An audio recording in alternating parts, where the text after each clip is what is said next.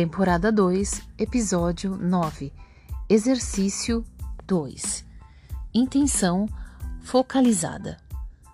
Este exercício demonstra que ter uma intenção basta para se obter um resultado, quando adequadamente focalizada, o que significa sem esforço naturalmente, a consciência tem a capacidade de realizar comandos bastante específicos. Uma intenção não tem que ser um pensamento expresso verbalmente. Na verdade, nossas intenções mais profundas são centradas no corpo. Nossas necessidades mais fundamentais, amor, compreensão, encorajamento, apoio, permeiam cada célula. Os desejos que surgem em sua mente frequentemente são abafados por motivos do ego, que não são necessidades verdadeiras. As pessoas se veem envolvidas na luta por dinheiro, objetivos profissionais e ambições políticas de uma forma desvinculada da necessidade fundamental de conforto e bem-estar que todo organismo saudável tem. Muitos de nós somos alienados de nossas necessidades básicas, tão programados para correr atrás do que o ego deseja, que temos de aprender de novo o mecanismo básico do verdadeiro funcionamento da atenção e da intenção. Vale a repetição. Muitos de nós somos alienados de nossas necessidades básicas, tão programados para correr atrás do que o ego deseja, que temos de aprender de novo o mecanismo básico do verdadeiro funcionamento da atenção e da intenção. Há muitas maneiras de se conseguir a realização pessoal, além daquelas voltadas para o exterior que a nossa cultura nos ensina. A lição mais valiosa neste sentido é que a intenção procura automaticamente a sua realização se deixada por sua conta. Vale a repetição: a lição mais valiosa neste sentido é que a intenção procura automaticamente a sua realização se deixada por sua conta. Todas as células do seu corpo buscam realizar-se através de alegria, beleza, amor e estima. É difícil perceber quando a mente organiza sua própria agenda em separado para satisfazer outros tipos de desejos. Desejos que não envolvem amor, alegria ou satisfação. No entanto, milhões de pessoas se programaram para atingir tais objetivos. Nos três procedimentos aqui descritos a seguir, você irá experimentar o modo sem esforço pelo qual as intenções podem ser realizadas desviando-se do ego e da mente racional. Para melhores resultados, faça o exercício 1 a título de aquecimento, aquele do episódio anterior, a fim de trazer seu corpo para um estado receptivo. Mesmo que as intenções de que estamos falando sejam simples, elas lhe darão confiança na sua capacidade para dirigir sua consciência, o que é importantíssimo se você quer mudar padrões profundos de envelhecimento, pois o envelhecimento em si é uma intenção a que suas células estão obedecendo sem o seu controle.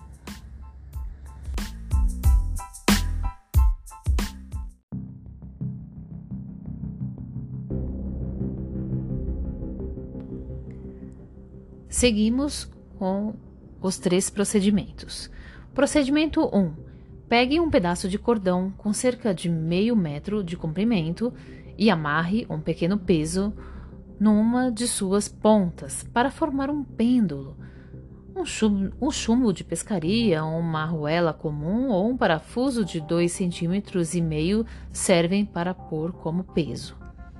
Segure o cordão com a mão direita e escore o cotovelo sobre a mesa ou o encosto da cadeira para que consiga firmar bem o pêndulo. Sente-se confortavelmente e certifique-se de que o pêndulo não está se mexendo. Agora, olhe para o peso e projete a intenção de que o pêndulo se mexa de um lado para o outro. A forma mais simples de intenção é visualizar como você quer que o peso se mova, mas pode verbalizar palavras como de um lado para o outro, se desejar. Repetindo, então você vai pegar um pedaço de cordão com cerca de meio metro de comprimento e em uma das pontas amarra um peso, numa, né, numa de suas pontas amarre o peso para formar um pêndulo. Você pode usar um chumbo de pescaria, uma arruela comum ou um parafuso de 2 centímetros e meio. Segure o cordão com a mão direita e escore o cotovelo sobre a mesa ou encosto da cadeira para que consiga firmar bem o pêndulo. Sente-se confortavelmente e certifique-se de que o pêndulo não está se mexendo. Continue, é incrível. Agora olhe para o peso e projete a intenção de que o pêndulo se mexa de um lado para o outro. A forma mais simples de intenção é visualizar como você quer que o peso se mova, mas pode verbalizar palavras como de um lado para o outro, se desejar. Conserve a atenção no pêndulo e a intenção firmemente na cabeça. Mas certifique-se de de não mexer com o braço. Em poucos segundos, você ficará surpreso ao ver que o pêndulo se mexe sozinho. Se os movimentos no princípio forem erráticos, não tente corrigi-los. Espere até que o movimento desejado seja alcançado automaticamente. Mude agora sua intenção para fazer o pêndulo mexer para frente e para trás. Mais uma vez, visualize este movimento e sustente esta visualização. O pêndulo tipicamente hesitará por uns poucos segundos, se movimentará de forma errática e depois tomará a direção desejada. Após observá-lo por alguns segundos, Mude sua intenção para que ele passe a se mover em círculos. Novamente, ele irá parar, ficará se movendo erraticamente por um ou dois segundos e depois passará a fazer exatamente o que você visualizou. Quanto mais você se esforçar para conservar o braço imóvel, mais rápido o pêndulo se moverá. É curioso que, quando se faz este exercício em grupo, o efeito produzido é enorme. Já vi algumas centenas de pessoas sentadas, como que hipnotizadas, com seus pêndulos mudando instantaneamente de direção a cada mudança de intenção, movendo-se frequentemente em arcos amplos e rápidos. Embora este, este exercício seja muito simples, o efeito pode ser excepcional. E é excepcional. Eu fiz. Incrível. Procedimento 2. Sentado confortavelmente, mantenha a mão direita aberta, palma para cima tenha a intenção de fazer com que a palma fique mais quente. Para ajudar, imagine que está segurando a chapa de um fogão em brasa ou um carvão incandescente. Sustente essa imagem na mente. Em questão de poucos segundos, a sensação de calor vai começar a aparecer. Agora, levante a mão esquerda e aponte os dedos de sua mão direita para ela, dedos esticados e juntos. Tenha agora a intenção de fazer com que o calor saia de sua mão direita para a palma da esquerda. Para ajudar, movimente a mão direita para trás e para frente, como se estivesse pintando a sua outra mão com o calor, mas não deixe que as duas mãos se toquem. A maioria das pessoas sente o calor transmitir-se de uma das mãos para a outra.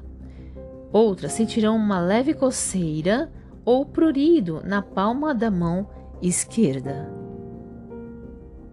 Este exercício é muito eficiente se você dirigir uma outra pessoa na sua realização.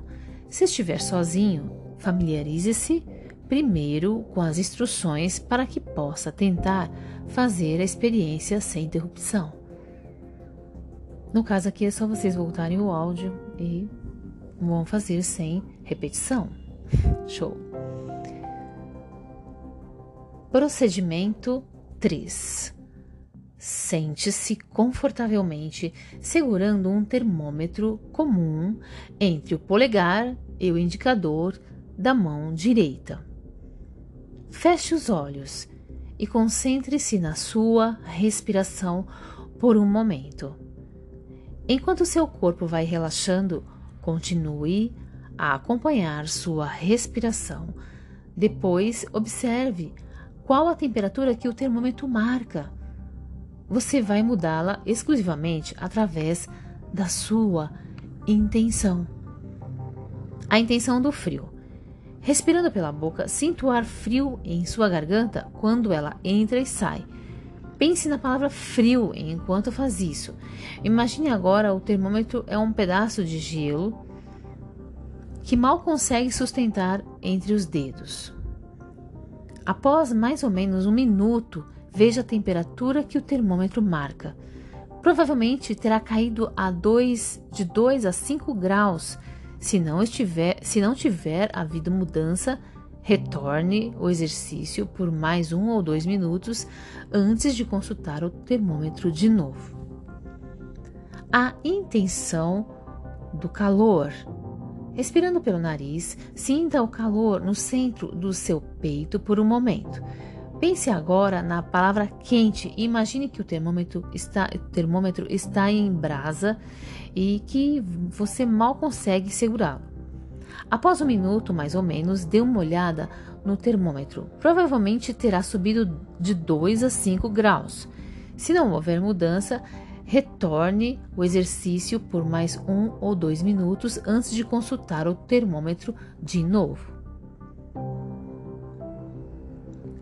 Os dois últimos exercícios são baseados em experiências clássicas realizadas há mais de 50 anos pelo pioneiro neurologista russo A.R. Luria.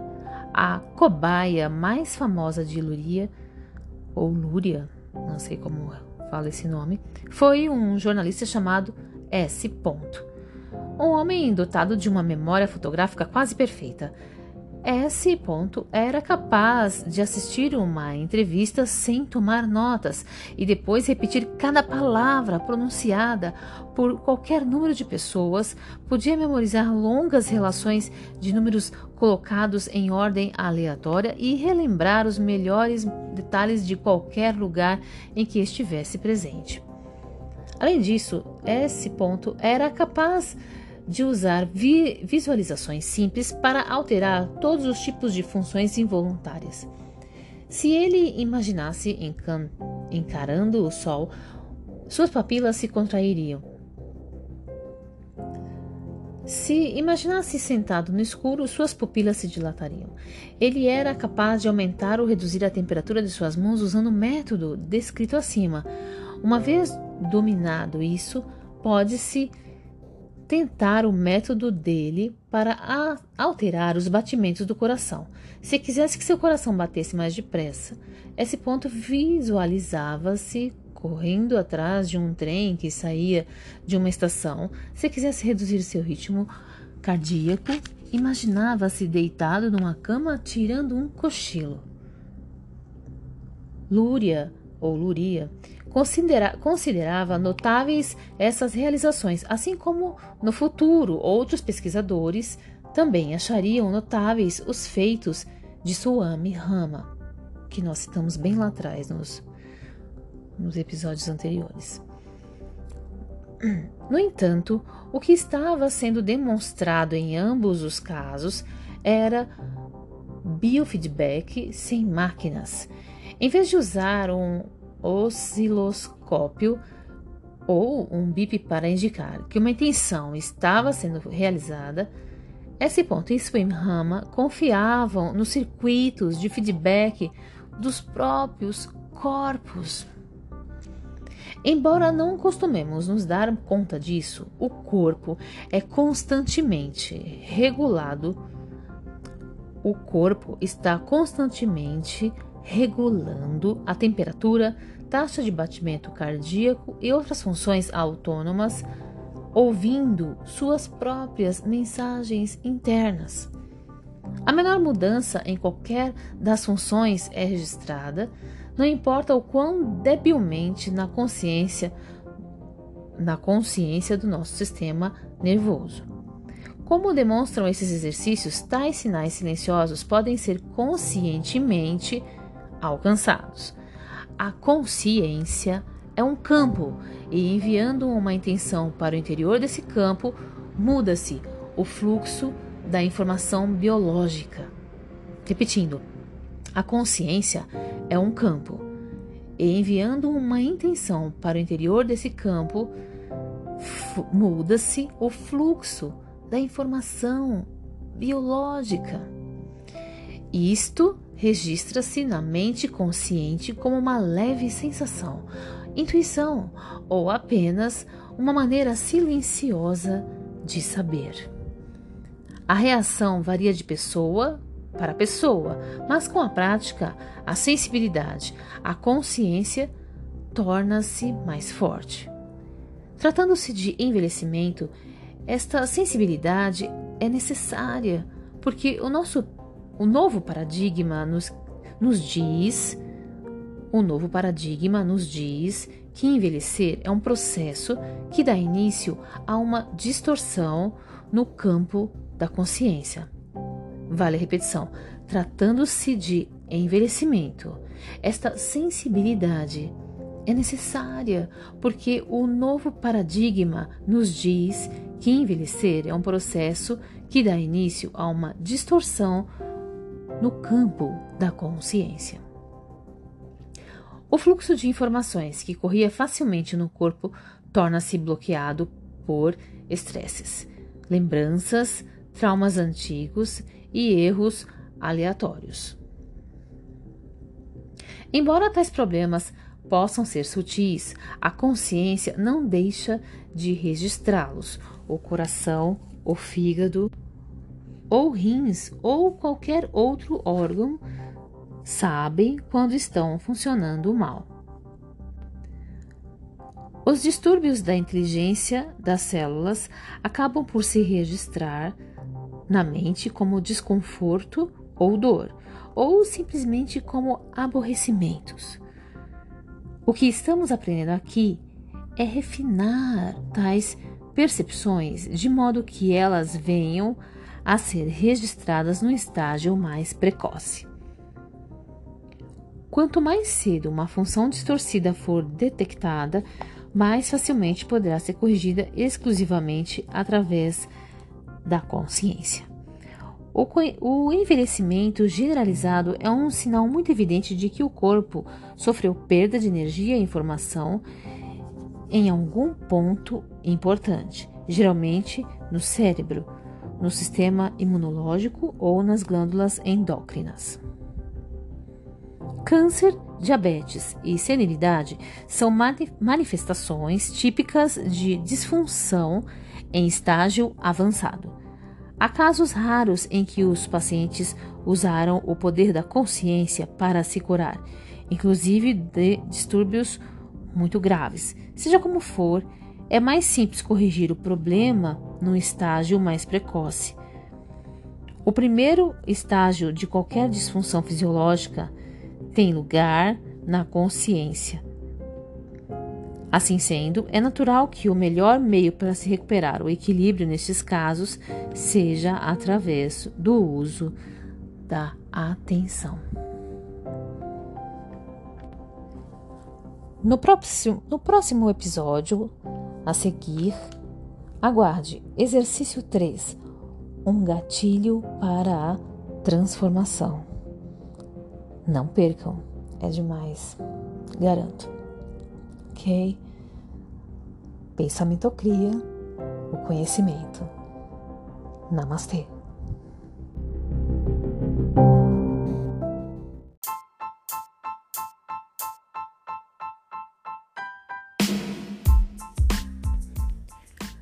Pensamento cria um corpo sem idade, uma mente livre e um espírito repleto de energia.